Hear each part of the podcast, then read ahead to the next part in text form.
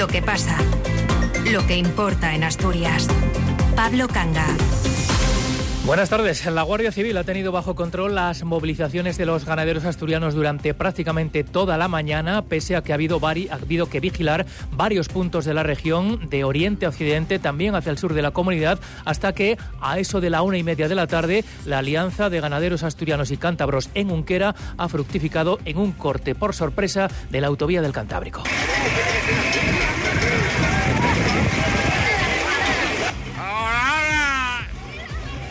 ¡Vamos arriba!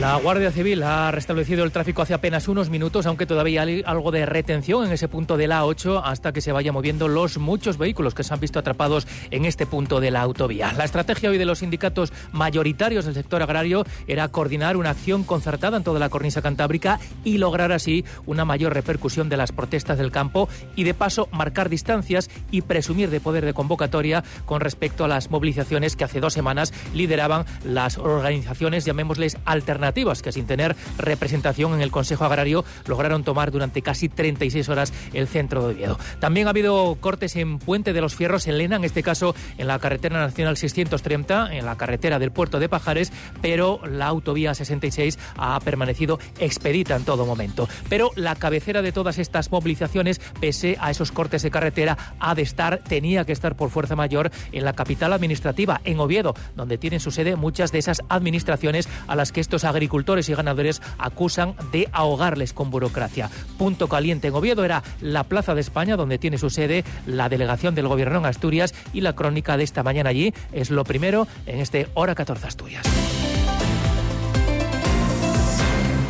Hoy eran las organizaciones agrarias Asaja, COAG y UCA las que mostraban su satisfacción por el apoyo de la delegada del Gobierno en Asturias, Delia Losa, a las que eran sus reivindicaciones durante toda esta mañana. Le han presentado un manifiesto que precisamente las recoge todas y que ella se ha comprometido a trasladar al Gobierno de España sin más tardar hoy mismo. Objetivo cumplido, por tanto, por parte de estas organizaciones, aunque la manifestación, al menos en Oviedo, no ha sido muy numerosa. En torno a medio centenar de ganaderos se han congregado en la Plaza de España, que es donde tiene su sede la delegación del Gobierno y han sido como una decena de vehículos entre tractores y camiones los que han permanecido en la calle Santa Susana, en el centro de la capital, mientras se producía esta reunión con la delegada, cuyas eh, conclusiones nos puede contar ahora Alejandra Martínez. Buenas tardes. Hola, muy buenas tardes, Pablo. Precios justos con el cumplimiento de la ley de cadena alimentaria, rechazo a los tratados de libre comercio, eliminar burocracia, adaptación de la PAC a la realidad de la cornisa cantábrica o sacar el logro del LESPRE. Esas son algunas de las reivindicaciones, las principales que las organizaciones organizaciones agrarias Asaja, UCA y COAG han trasladado hoy a la delegada del Gobierno en Asturias, Delia Losa. Según Ramón Artime, presidente de Asaja Asturias, Losa ha hecho suyas estas reivindicaciones del campo asturiano. Está plenamente de acuerdo con nosotros en que se nos está exigiendo muchas cosas que es muy difícil cumplir y lo que se comprometió es a trasladar al Ministerio, que parece ser que están esperando que termine esta reunión para hablar con ella, de lo que las medidas que presentamos y que pedimos ahí. Entonces ahora un paso más y a preparar para la manifestación del día 26. Estas reivindicaciones se dirigen principalmente a la Administración Central, al Gobierno de España y a Europa, pero también han mostrado hoy su malestar desde estas organizaciones agrarias por las últimas declaraciones del consejero de Medio Rural del Principado, Marcelino Marcos, dando a entender que se premiará a aquellos ganaderos que cumplan con el cuaderno digital, una suerte de diario en el que tienen que reflejar su actividad y que algunos no pueden usar por falta de cobertura en sus explotaciones o no saben utilizar al ser un medio digital. Es parte de esa burocracia que ha impuesto Europa y que consideran que hay que eliminar y no discriminar a los que no puedan o sepan utilizarla, según ha indicado José Ramón García Alba, Pachón, secretario general de UCA. Se está haciendo en el Principado, sobre todo con libro digital, de lo que dijo el consejero de, que iba a ser remodelado de alguna manera, que iban a, pagar más al que eh, cubriese el libro digital y nosotros con eso pues no estamos de acuerdo y se lo hicimos trasladar también, además de todo lo demás y bueno, lo dijimos que en las próximas fechas pues no quita de que no tengamos que hacer una manifestación pues si la Consejería persiste en estos problemas. Por su parte, la delegada del Gobierno, Delia Losa, eh, que ha recibido a los representantes de Asaja, UCA y COAG, les ha mostrado su respeto y apoyo y el del Gobierno de España. Yo lo que quiero decir al, al sector concretamente es eso, o sea, insistirle en el respeto, en la consideración, en el valor que para el Gobierno de España tiene este sector, el valor imprescindible y esencial y que cuentan con todo el apoyo del Gobierno de España. El próximo día 26 estas organizaciones estarán en la manifestación convocada en Madrid con motivo de la reunión del Consejo de Ministros Europeos en la capital.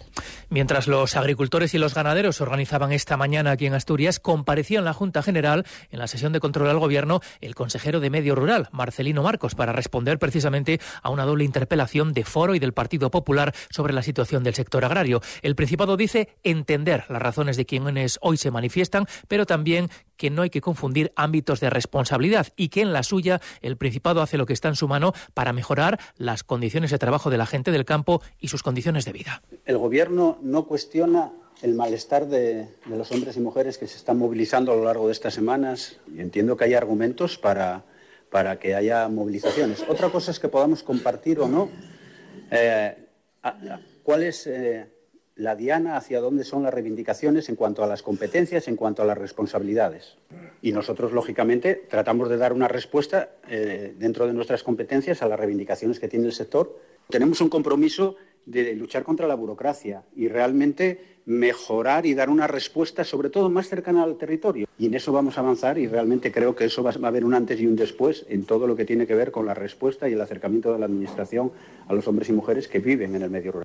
Hoy precisamente el Gobierno del Principado daba cuenta de la tramitación de una de las últimas medidas que pretende facilitar la incorporación de profesionales a la actividad agraria. Acaban de salir información pública las bases de las ayudas para este fin, cuya principal novedad es que por primera vez se va a beneficiar a personas de más de 40 años, como destacaba la directora general de Ganadería del Principado. Estas ayudas tienen la peculiaridad de que, aparte de la conocida ayuda de incorporación de jóvenes, también incorpora otra nueva ayuda para aquellos nuevos y nuevas agricultoras que opten por incorporarse y tengan más de 41 años.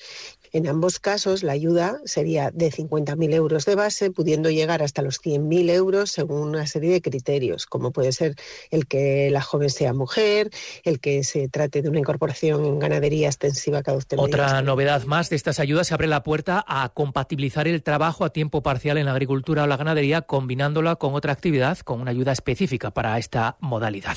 Las protestas del campo son sin duda hoy las protagonistas en Asturias y en buena parte de España. Para el fin de semana está convocada una movilización que es la concreción de la alianza de dos fuerzas políticas de tinte regionalista, Foro Asturias y la Unión del Pueblo de Leonés, que juntas convocan para el sábado una movilización en la estación de ferrocarril de Pola de Lena para reclamar la continuidad de la llamada rampa de Pajares, la antigua ruta del tren que conectaba Asturias con la meseta. El Ministerio ha anunciado su cierre o abandono después de la inauguración de la variante de Pajares, pero los convocantes reclaman que la rampa de Pajares permanezca abierta al tráfico ferroviario y señalan varios motivos como el aislamiento de algunos pueblos y ser una alternativa al tráfico en caso de incidencias en la variante. Adrián Pumares es el diputado de Foro en la Junta General. La intención del Gobierno de España, y así además lo ha trasladado a, los trabajadores del Sindicato de Ferroviarios, es, bueno, pues dejar de contar con la, con la rampa de Pajares y nosotros creemos que esto es un eh, gravísimo error.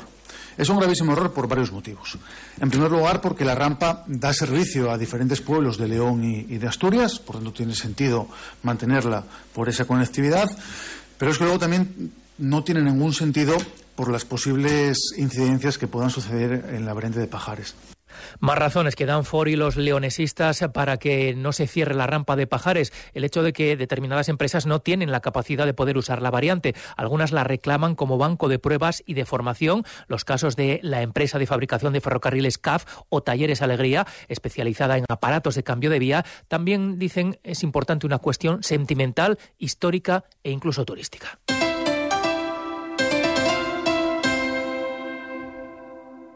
Cadena Ser. Gijón. Hola Julián, que me he enterado que quieres vender tu coche y en HR Motor por tu coche cuidado te pagan más. Rápido, fácil y sin complicaciones. Coge tu cita ya, véndelo. HR Motor Gijón, en Polígono Porcello, calle Galileo Galilei 42. En Hoy por Hoy Gijón les proponemos hablar del cuidado de nuestros animales. Este viernes 23 de febrero nos vamos de visita al Hospital Veterinario Menes. Hablaremos de su historia, de sus instalaciones y los medios tecnológicos que ponen a nuestro servicio. Recorreremos cada rincón del centro y miraremos hacia el futuro. Lo haremos acompañados de su plantilla de profesionales que se vuelgan para que nuestras mascotas estén sanas y felices. Este viernes, hoy por hoy Gijón, desde el Hospital Veterinario Menes.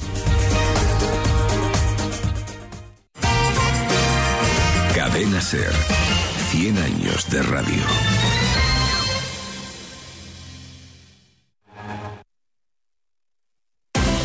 Hora 14. Asturias. El pleno de control al gobierno de esta mañana en la Junta General del Principado ha sido, entre otras cosas, el del estreno en líderes parlamentarias de las dos nuevas consejeras en el Ejecutivo Regional. La primera de ellas, la titular de Cultura, ascendida de viceconsejera a consejera, Panesa Gutiérrez, que se ha estrenado con un hueso duro de roer. Una pregunta, droga dura, lo van a ver, de Javier, Javier Jové de Vox sobre la lingua. Lo cierto es que niegan la realidad, niegan la evidencia. Y hoy no hay nada más revolucionario que defender lo obvio. Por ejemplo, que dos más dos son cuatro, que solo hay dos sexos, o que las chicas no tienen pilila, ¿eh? como cantaban los inhumanos en los años 80, o que la lengua materna de los asturianos es el español y no esa farsa de la lengua que ustedes nos quieren hacer pasar como la lengua que hablaban Adán y Eva. Y la lengua asturiana para antonomasia es el español, pese a que a algunos no les guste. Arrogase usted decir que la lengua del 100% de los asturianos y el español y, y, siento decir que esos serán los asturianos quienes lo tengan que decir como faen en esas encuestas sociolingüísticas. Mire, la última encuesta sociolingüística, que no la hizo el Gobierno, encargó a la Academia de la Lengua y la encargóla precisamente en los núcleos principales núcleos urbanos, en Ubieu, Xixón y Avilés, que ya del año pasado, más del 63% de las personas encuestadas manifiesten que les gustaría que los osfíos pudieran dominar el asturiano y un 96% manifestó la aspiración a un futuro bilingüe para Asturias.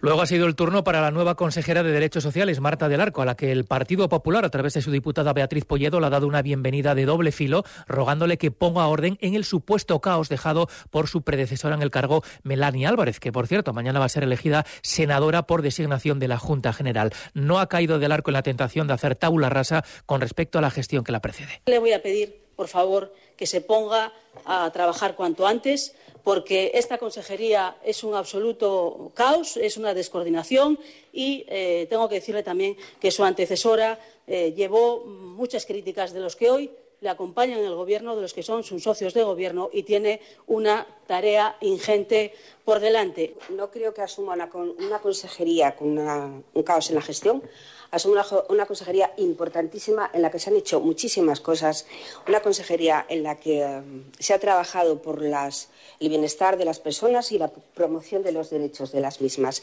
tengan tres años o tengan 90.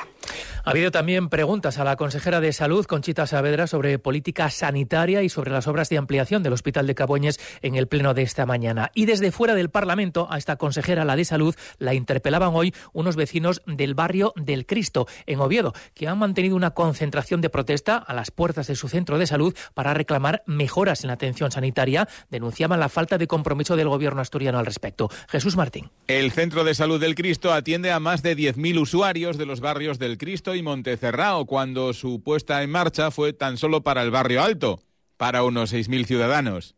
Se han ido sumando cartillas sin que ni instalaciones ni plantilla se hayan ampliado. Las bajas de los médicos, que en fechas recientes han llegado a faltar seis de los diez facultativos, hacen que conseguir una cita se convierta en todo un reto. La falta de espacios también es un gran problema. Marcelino Pérez es miembro de la Asociación de Vecinos. Queremos que haya, la asistencia sea mejor, que haya más médicos, porque hay, parece ser que hay pocos, poca asistencia, que, que haya urgencias como había anteriormente a la pandemia, estaba abierto por la tarde, estaba los fines de semana abierto. Es lo que queremos, pedimos una cosa justa, que estamos hablando de la salud. El centro también atiende como delegaciones a los consultorios rurales de Puerto, Las Caldas y Siones, cuyos vecinos tienen que desplazarse hasta la ciudad cuando los médicos asignados a dichos pueblos también causan baja. Los vecinos recogen firmas, ya tienen más de 2.000 que entregarán la próxima semana en la Consejería de Salud, acompañados por los diputados del Partido Popular, que hoy compartieron esa concentración con ellos. El alcalde de Oviedo, Alfredo Cantelli, no está por la labor de pasar página como le invitaba ayer el rector de la Universidad de Oviedo, Ignacio Villaverde, en una nota por escrito, después de que la justicia haya desestimado el recurso del ayuntamiento contra el traslado de los estudios de la Escuela de Minas a Mieres. El alcalde no pasa página y se agarra al procedimiento abierto todavía en los tribunales por los antiguos alumnos de la Escuela de Oviedo, respecto del cual parece albergar aún esperanzas de un fallo favorable. Tampoco le ha gustado a Cantelli que el rector no le llamara ayer para esa invitación a firmar la paz. Es un tema, es un tema tan serio que podría reírme, pero no me voy a reír. Otra vez me entero por la prensa de lo que dice el rector. Igual que me enteré por la prensa, o nos enteramos todos por la prensa, de que la escuela de minas se iba a Mieres. Yo personalmente no lo entiendo. Hay unos procesos judiciales que están en marcha, que se van a mantener y que los jueces dicten lo que tiene que ser el futuro el tema de la escuela de minas. Todos los convenios que tenemos se están manteniendo, incluso hay algún convenio nuevo. Por eso la universidad hay que dejarla al margen de una polémica suscitada exclusivamente por el señor rector. Hay un pleito externo de, antiguos mineros que está vivo y está lo, el camino nuestro hacia el Principado de Asturias que está vivo todavía. Vamos a esperar. Es un tema muy serio. Para salir los medios pidiendo algo que, bueno, fue muy grave lo que hicieron con Oviedo, muy grave actuando al margen totalmente de este ayuntamiento. Por cierto, Oviedo y Siero son dos concejos gobernados por políticos de distinto signo, pero hoy podemos decir que son un buen ejemplo de colaboración y buena vecindad en lo que se refiere a mantener servicios compartidos. Es un buen ejemplo el transporte público con líneas de autobús que empiezan en un municipio y acaban en el otro, como las de Túa de Oviedo, que alcanzan a Lugones o a Parque Principado en Siero. Ahora hay un ejemplo más modesto. Los dos alcaldes han firmado esta mañana un convenio para financiar el suministro eléctrico en dos zonas limítrofes. Ángel Fabián. El alcalde de Oviedo, Alfredo Cantelli, PP, y el de Siero, Ángel García, PSOE, se han citado esta mañana en el Ayuntamiento de Oviedo para firmar el protocolo por el que uno y otro se pagan mutuamente la energía que alimenta las luminarias de dos zonas en las que son vecinos. Oviedo paga la luz en Parque Principado y Siero la paga en La Paranza. Es un claro ejemplo de buena vecindad y de colaboración, según el alcalde de Oviedo, Alfredo Cantelli. Yo creo que es una demostración de, la del buen entendimiento y la colaboración entre instituciones. Eh, nosotros le pagamos la luz a ellos en tres sitios y, ellos nos los pagan a nosotros. Un poco más podemos decir. Creo que son tres puntos cerca del Parque Principado y tres puntos en otra zona que no sé ni dónde es. Pero que ellos pagan una zona, nosotros pagamos la otra y perfectamente resuelto. Eh, ¿Lo dije bien? Sí, sí. Poco más o menos, ¿no? Con un poco más de precisión lo explicó el alcalde de Siero, Ángel García. En un lado, que es en La Paranza, las luminarias de Oviedo eh, cogen del cuadro de luz el suministro que está en Siero y en las de Parque Principado, que las luminarias están en Siero, cogen del suministro de Oviedo y lo que se hace es regularizarlo y en una pues eh, eh, se paga en Siero las que están en Oviedo y las que están en Siero las paga en Oviedo para compensar, bueno, una por otra, ¿no? Ambos han reconocido que este es un pequeño ejemplo de una colaboración que es histórica, con expresiones entre las que han destacado la del transporte público. Desde tiempo inmemorial hay una línea de autobús del transporte público de Oviedo que llega a la localidad sierense de Lugones, otra a la zona sierense de Coyoto y otra al centro comercial Parque Principado en Siero. Y en Gijón, la alcaldesa Carmen Morillón ha anunciado esta mañana que las obras de adecuación del espacio expositivo de Tabacalera se van a iniciar a finales de año con la idea de que el equipamiento se abra antes de final del actual mandato. Morillón también anuncia que mientras duren estos trabajos se va a iniciar el proceso para seleccionar una dirección artística que se encargue de dotar de contenido a la tabacalera. Begoña Natal. De nada sirve un continente como este vacío o desconocido, ha dicho, y así antes de mayo de 2027 Tabacalera se sumaría a la rica oferta cultural que brinda la ciudad, apuntaba la alcaldesa que presumía de un espacio con unas posibilidades envidiables destinado a ejercer de catalizador, nutriendo al resto de equipamientos de la red municipal y privada sin brillar por sí solo y destinado también a situar Gijón en el mapa cultural europeo. Carmen Morillón. Con un plan de usos bien definido, se iniciará la obra de adecuación del espacio expositivo interior a finales de este año. A partir de ahí, se activará una cuenta atrás, permitirá finalizar este mandato con el edificio listo para su apertura. Y mientras esos trabajos se desarrollan, les anuncio nuestra intención de articular una dirección artística para que de forma paralela a la obra se avance en el contacto y selección del contenido que Tabacalera está llamado a albergar. El anuncio se producía en el arranque de la jornada La Transformación Cultural de Gijón, una ciudad de museos organizado por el diario La Nueva España de Gijón con motivo de su 30 aniversario, con la presencia de los responsables de los museos y salas de la ciudad y del resto de Asturias. Morillón ha recibido esta mañana, por cierto, un grupo de escolares del Colegio de Begoña, un encuentro que estos alumnos han aprovechado para trasladarle las mejoras que precisa su colegio y en el que han podido comprobar que el día a día del ayuntamiento es más serio de lo que pensaban. Razonamientos que no tienen desperdicio y si no escuchen el resumen que ha preparado Sergio Díaz. Ninguno ha cumplido los 10 años de edad, por lo que su capacidad de imaginación sigue sorprendiendo.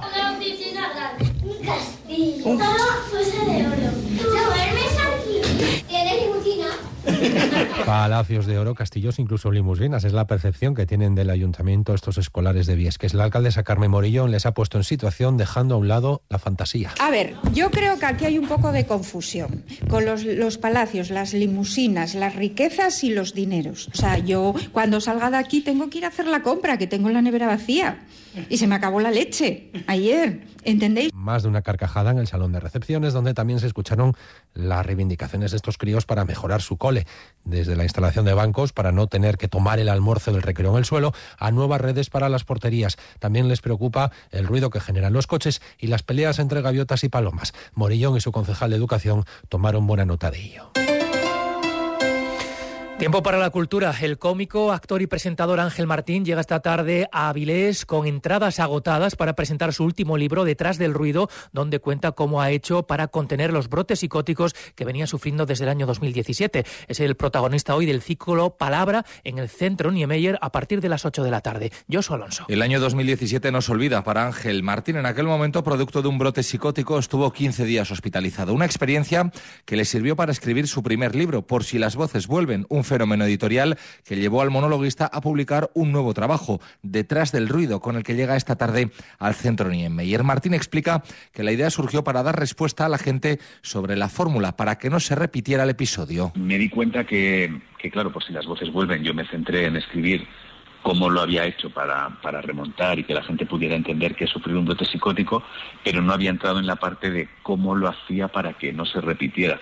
Entonces es un poco la respuesta, la respuesta a esa pregunta, más que el, más que el cierre. ¿no? Con esto no estoy diciendo que falten cosas por contar, pero, pero yo creo que es un, es, es, un anexo a por si las voces vuelven. Desde 2020 se han hecho famosas sus publicaciones en Twitter con los informativos para ahorrar tiempo, un resumen diario de dos minutos con todo lo que el ciudadano puede encontrar durante la jornada. Pese a la buena aceptación del público, Martín siempre se pregunta qué esperan de él. Me preocupa más qué espera la gente que suceda ahí que qué espero yo, porque yo al fin y al cabo voy y respondo unas preguntas, eh, si la gente creo que puede preguntar, mi esperanza es que mis respuestas y mi forma de pensar o hablar le sirva de algo a alguien. La cita moderada por la doctora en periodismo Cristina San José comenzará a las 8 de la tarde. Y ahora deportes con Cali González. Buenas tardes. Buenas tardes. La Liga ha actualizado los límites salariales tras el paso del mercado invernal. El Oviedo tiene el quinto más alto de la segunda división, incrementado en 800.000 euros hasta llegar a los 10.258.000. El Club Carballo solo es superado por los tres recién descendidos de primera y el Zaragoza que suma medio millón más. Por su parte, el Sporting es noveno en esa clasificación y suma 1.600.000 euros menos que el propio Oviedo. En lo deportivo todo apunta a que Luis Carrión no podrá contar con Paulino para la cita de este viernes contra el Valladolid porque sigue sin entrenarse con el equipo. Quien no completó la sesión esta mañana fue Luismi debido a un proceso vírico que atraviesa pero que no le impedirá viajar. El Valladolid ha enviado a Oviedo 907 entradas a un precio de 20 euros cada una que se pondrán esta tarde a la venta a partir de las 5 en la web del club. Y semana clave para saber si el Molinón sigue en la carrera por ser sede del Mundial 2030. El viernes, como muy tarde, el ayuntamiento debería aceptar las condiciones exigidas por la FIFA para mantener sus opciones. El portavoz del gobierno de Gijón, Jesús Martínez Salvador, respondía hoy, sin un plan de financiación sobre la mesa no se puede avanzar. Hasta que no haya un plan de financiación que, reparta esas cargas, pues es, imposible ¿no? poder, poder firmar un documento que compromete, que vincula y que asume responsabilidades por parte del, por parte del Ayuntamiento de Gijón. ¿Qué pasaría si dentro de tres años la FIFA nos, nos reclama la ejecución de, de unos acuerdos o unas inversiones que no hemos realizado?